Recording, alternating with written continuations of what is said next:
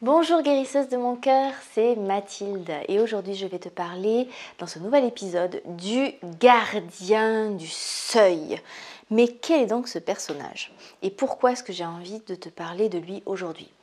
Eh bien je termine euh, tout juste une conversation avec euh, une des membres de la formation Pro Méditant Fleur et on discutait de quelque chose que j'entends souvent parmi les thérapeutes que j'accompagne et que j'ai moi-même vécu à plusieurs euh, occasions. Et à chaque fois, ça m'a mis dans des états émotionnels vraiment intenses.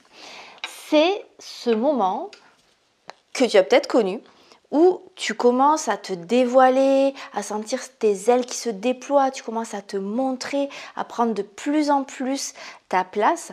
Et là, il y a toujours, toujours quelqu'un qui va venir te dire te faire savoir, te faire sentir que tu n'as pas le droit de faire ce que tu fais, que tu n'as pas le droit d'être qui tu es. Ça, ça loupe pas. Et euh, moi, ça m'est arrivé plein de fois et ce que j'ai pu remarquer, c'est que c'était souvent en miroir de ma propre légitimité. C'est-à-dire que euh, ces personnages-là, ces êtres-là venaient jouer le rôle d'amplificateur, malgré eux, hein, la plupart du temps, évidemment, euh, qui venaient me transmettre euh, des messages de l'intérieur de moi, ces petites zones qui n'étaient pas encore complètement sûres, euh, qui n'étaient pas complètement sûres d'avoir le droit. Et, là, quand il y a quelqu'un qui incarne ce rôle, ben, il n'y a pas d'autre espace, il n'y a pas d'autre euh, ben, que de se confronter à cette zone-là et de se positionner. Je peux te parler, mon premier choc en termes de...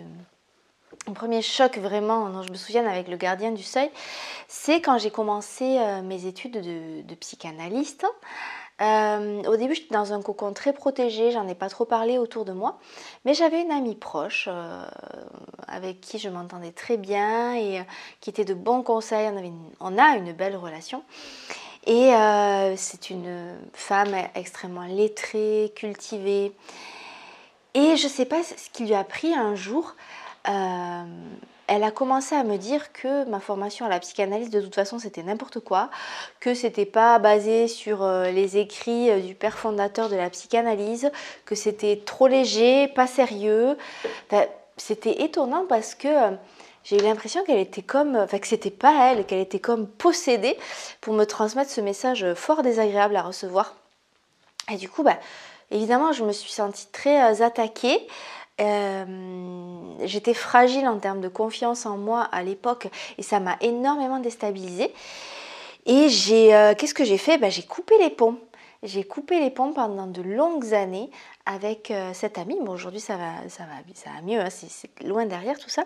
Mais parce que ça m'a vraiment trop, trop confrontée dans ce qu'elle disait ça faisait écho à des peurs que j'avais à l'intérieur de moi. L'impression, bah, j'avais pas, j'ai fait des études scientifiques, pas littéraires, de pas être assez cultivée, de pas connaître assez la théorie, la psychanalyse. Euh, soyons honnêtes, la théorie, j'ai pas trop, j'ai pas trop approfondi, ça m'a jamais trop parlé. Et les théories psychanalytiques, je les connais vraiment en surface. Moi, j'ai vraiment pratiqué depuis euh, mon être et depuis mon expérience. Donc évidemment qu'elle venait à pied à un endroit qui faisait, euh, qui était douloureux. Ce que je veux te dire, c'est que euh, en fait, ces gardiens du seuil, c'est tout à fait normal de les croiser euh, sur, euh, sur, sur nos chemins d'évolution en tant que thérapeute, guérisseuse. ils sont pas méchants, ils sont souvent bien intentionnés, pas toujours, mais ils sont là en fait quand on se présente, quand se présente un moment de passage important pour nous. Le gardien du seuil, en fait, c'est un archétype qui euh, va se présenter sur tout chemin initiatique. Alors bien sûr, le déploiement de ton être thérapeute guérisseuse, c'est un chemin initiatique en soi, mais c'est quelque chose d'assez universel. Euh, le gardien du seuil, comme son nom l'indique, c'est celui qui vient garder la porte, comme un peu j'ai l'image euh, bah, du, videur à l'entrée de la boîte qui dit non, toi tu rentres pas, qui est là un peu pour, pour, pour impressionner, pour dissuader. Et euh, le gardien du seuil, il est là, sa fonction, c'est de tester notre détermination, notre volonté à vraiment passer de l'autre côté. Dans notre cas, nous, guérisseuses, à franchir euh, un seuil de conscience, par exemple. Euh, notre détermination à prendre pleinement notre place. En fait, le gardien du seuil, il va se manifester devant nous, il va s'incarner à chaque fois qu'on va essayer de se différencier. Se différencier, ça veut dire s'extraire du groupe, dire faire un pas de côté et dire euh, voilà, vous vous pensez comme ça, mais en fait moi, je pense, je sens, je suis je suis différent. C'est ça se différencier. Et c'est intimement lié au processus d'individuation euh, du thérapeute dont je parle, qui, est vraiment la structure, la, colonne vertébrale de toute la formation pro Méditant Fleur, qui consiste justement à trouver euh, de façon très fine, très précise, quelle est notre voix unique, à quel endroit ça dit oui de partout à l'intérieur de nous et à quel endroit ça vient de notre âme et pas de notre volonté à ne pas faire de vagues, à se conformer euh, au groupe. Donc ça, c'est la différenciation. Et à chaque fois qu'on va essayer de se différencier, le gardien du seuil va intervenir. La plupart du temps, il va se manifester euh, à l'extérieur de nous. Ça va être un de nos proches ou euh, une, institution, une structure. Ça peut être Pôle Emploi qui fait très bien gardien du seuil, par exemple. C'est ce qui arrive à, une euh, des membres de la formation pro actuellement. Pôle Emploi qui explique, ben non, t'as pas le droit. Et euh, donc le gardien du seuil, oui, il peut s'exprimer de plein de façons. Et euh, moi, j'ai au moins trois, trois, il a pris au moins trois visages pour moi. Euh, bon, il y, a mon ami dont je viens de te parler là, avec la psychanalyse. Je me souviens quand je me suis lancée dans les fleurs de bac, vraiment, que j'ai que démarré méditer en fleurs. Bon, là, il y a eu beaucoup de levées de boucliers dans mon entourage. Et je me souviens notamment euh, euh, de, la famille, certains membres de la famille qui commençaient à se dire mais les fleurs de bac, est-ce que c'est pas une secte? Et qui me renvoyaient ça, qui faisait écho à des endroits de moi où euh, j'étais pas encore complètement sûre. Bon maintenant je suis sûre hein, que avec les fleurs de bac, ce qui nous guide, c'est vraiment l'autonomie, le libre arbitre, donc on est loin de la secte. Mais en tout cas il m'avait renvoyé ça. Est-ce que tu es sûr que tu veux aller dans ce truc qui est vraiment trop alternatif? La psychanalyse ça va encore, on sait ce que euh, il y a des psychiatres qui sont psychanalystes, donc bon, euh, c'est un peu bizarre, ça fait un peu peur, mais en tout cas, ça rentre quand même dans les cases de ce qui est à peu près normal. Par contre, les fleurs de bac, on rentre dans un domaine vibratoire, dans un domaine invisible, quantique.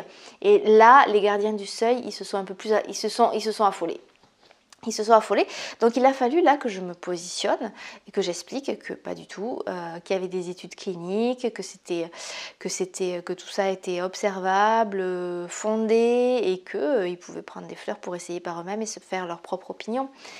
Euh, voilà, donc ça, ça m'a occupé, euh, un, moment. C'est d'ailleurs à cette période-là que je me suis mise à traduire les études cliniques qui prouvaient l'efficacité des fleurs de bac, parce que euh, j'avais vraiment besoin de, sentir que c'était pas placebo, que c'était que c'était pas quelque chose de complètement ésotérique, parce qu'à l'époque ça me faisait encore peur euh, d'être, d'assumer pleinement ça, d'être dans quelque chose de euh, voilà d'invisible, de subtil et qu'on n'avait pas besoin d'avoir euh, un tampon de la science qui nous disait que ça marchait, mais à l'époque j'en avais besoin. Donc pour passer le seuil, ben, ça a été ma façon à moi de faire, d'aller voir les études cliniques, de les traduire. J'en ai d'ailleurs un certain nombre sur ma chaîne YouTube si tu veux aller jeter un œil. mais c'est pas trop le sujet de, du podcast du jour. Et euh, un autre moment de passage avec Méditant Fleur qui a été, euh, qui a été vraiment intense, ça a été le Centre Bach de Grande-Bretagne, qui est le, gardien de la, mémoire des travaux du docteur Bach, qui s'est dressé à un moment sur mon, sur mon chemin et ça a été, euh, là ça a été pour le coup intense et initiatique. En fait, depuis le début que j'avais commencé Méditant Fleur, ben, je sentais que j'étais pas en phase complètement avec le Centre Bach, mais je me disais, ben, je voilà, je, respecte ce qu'ils font, je vais naviguer dans leurs eaux, je vais essayer de ne pas les froisser, je fais pas de vagues, voilà, je...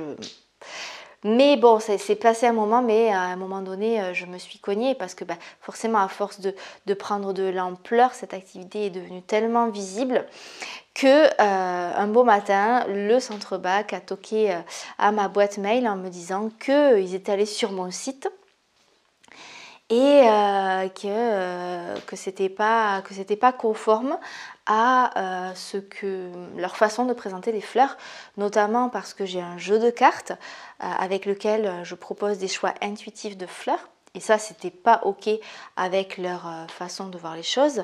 L'intuition, n'a pas sa place en tout cas dans leur façon de voir la médecine des fleurs. Et parce que justement j'avais traduit ces études cliniques et donc, il me demandait très gentiment, très poliment, euh, de retirer euh, ces éléments-là de mon site. Alors, j'étais, euh, triste de ça, déjà parce que j'aime pas les conflits, et puis parce que je savais que c'est quelqu'un qui avait dit bah, allez voir ce site-là, elle n'est pas raccord avec, avec ce que vous attendez de nous, et voilà, ça m'a rendu un peu triste. C'est la vie, et, euh, et puis j'étais aussi en colère parce que je me disais mais non mais attends les études cliniques je vois pas en quoi ça nuit aux fleurs. Euh, prendre un jeu de cartes et l'utiliser euh, pour, pour sélectionner les fleurs je vois pas en quoi ça, ça nuit à quiconque. Donc il y avait aussi un, un, côté révolté. Bon ça a été un grand grand moment initiatique. Et là j'avais deux choix. Soit effectivement je faisais demi-tour j'enlevais mon jeu de cartes et je renonçais à publier les études cliniques. Soit j'affrontais le gardien du seuil, qui était gentil en l'occurrence, euh, qui me parlait très poliment et très gentiment et en étant un peu désolé d'être là. Mais euh, soit j'affrontais le gardien du seuil en disant bah, écoute mon ami, j'entends ce que tu me dis, mais moi je vais quand même passer et tant pis si t'es pas d'accord avec moi. Et on a toujours le choix en fait quand on rencontre un gardien du seuil, soit ce mouvement de repli de dire pardon, excusez-moi d'exister, je retourne dans ma grotte, vous me verrez plus, je vous dérangerai plus. Je vous dérangerai plus soit de dire ah ben en fait euh, je ne suis pas d'accord avec ça, vous n'avez pas autorité sur moi, monsieur le gardien du seuil, je vais où je veux, je suis une femme libre et je dis ce que j'ai envie de dire. C'est cette deuxième option que j'ai choisie et que euh, je finis toujours par choisir, même s'il y a des moments de repli, des moments où euh, quand le gardien du seuil se, dresse devant moi, ben, très souvent j'ai envie de retourner me cacher dans ma grotte, de tout supprimer. Euh, j'ai discuté la, semaine dernière, euh, enfin il y, a quelques, semaines, avec une autre élève de la formation pro qui avait commencé dans un bel élan à publier des photos avec des textes sur Instagram, etc. C'était beau, c'était vivant, c'était vibrant. Et il y a un ancien formateur à elle qui lui a juste posé une innocente question et elle a eu l'élan de tout supprimer. En mode, oh, mon Dieu, mon Dieu, mon Dieu, j'ai pas le droit de faire ça. Et, euh, c'est normal et c'est complètement ok d'avoir ce premier mouvement-là. Dans ces cas-là, qu'est-ce qu'on fait? On respire, on s'installe bien dans notre souveraineté et l'idée c'est vraiment de sentir profondément, et là à toi de voir qu'est-ce qui peut t'aider pour ça, qu'on a le droit d'être qui on est. On a profondément le droit de faire ce qu'on fait. Voilà. Euh, donc ça c'est vraiment quelque chose d'extrêmement important de, à savoir parce que euh, quand ça arrive, euh, quand le gardien du seuil se dresse devant nous, en général, voilà, c'est un peu la panique. Et euh, voilà, panique à bord, repli. C'est normal, mais ce qui est important de savoir, c'est que rencontrer un gardien du seuil, c'est normal. Et on ne peut pas y échapper. Quand on est dans un processus de, de se révéler à soi, de déployer son être, il y a toujours, toujours des gardiens du seuil qui vont arriver parce que c'est leur rôle, c'est leur rôle dans un processus initiatique, c'est leur rôle. Et je dirais même plus que quand ils apparaissent, c'est une bonne nouvelle. Quand ils apparaissent, quand ils se manifestent, ça veut dire que euh, eh ben, on a commencé à ouvrir, on a commencé à se montrer, on a commencé à arpenter euh, des nouveaux chemins. Et ils sont juste là pour, euh, à mon sens, pour nous signaler que ouais, là, on est en train d'occuper un espace qu'on n'avait jamais occupé jusqu'à présent, qu'on a un, un, endroit où on n'était pas attendu, qu'on est en train de conquérir, d'ouvrir de nouveaux espaces. Le gardien du seuil, il vient juste nous dire ça. Alors il le dit plus ou moins gentiment, mais je veux vraiment que tu aies conscience que euh, c'est pas un drame, pas du tout. Même si moi, plein de fois, je l'ai vécu comme un, drame, en mode drama queen. Ah, t'es plus mon ami. Ah, mon Dieu, le centre-bac m'a rejeté. Euh, en fait, avec le recul, c'est pas un drame. C'est normal, c'est souhaitable. C'est l'épreuve test sur notre chemin initiatique. Donc, euh, écoute, euh, voilà, j'espère que...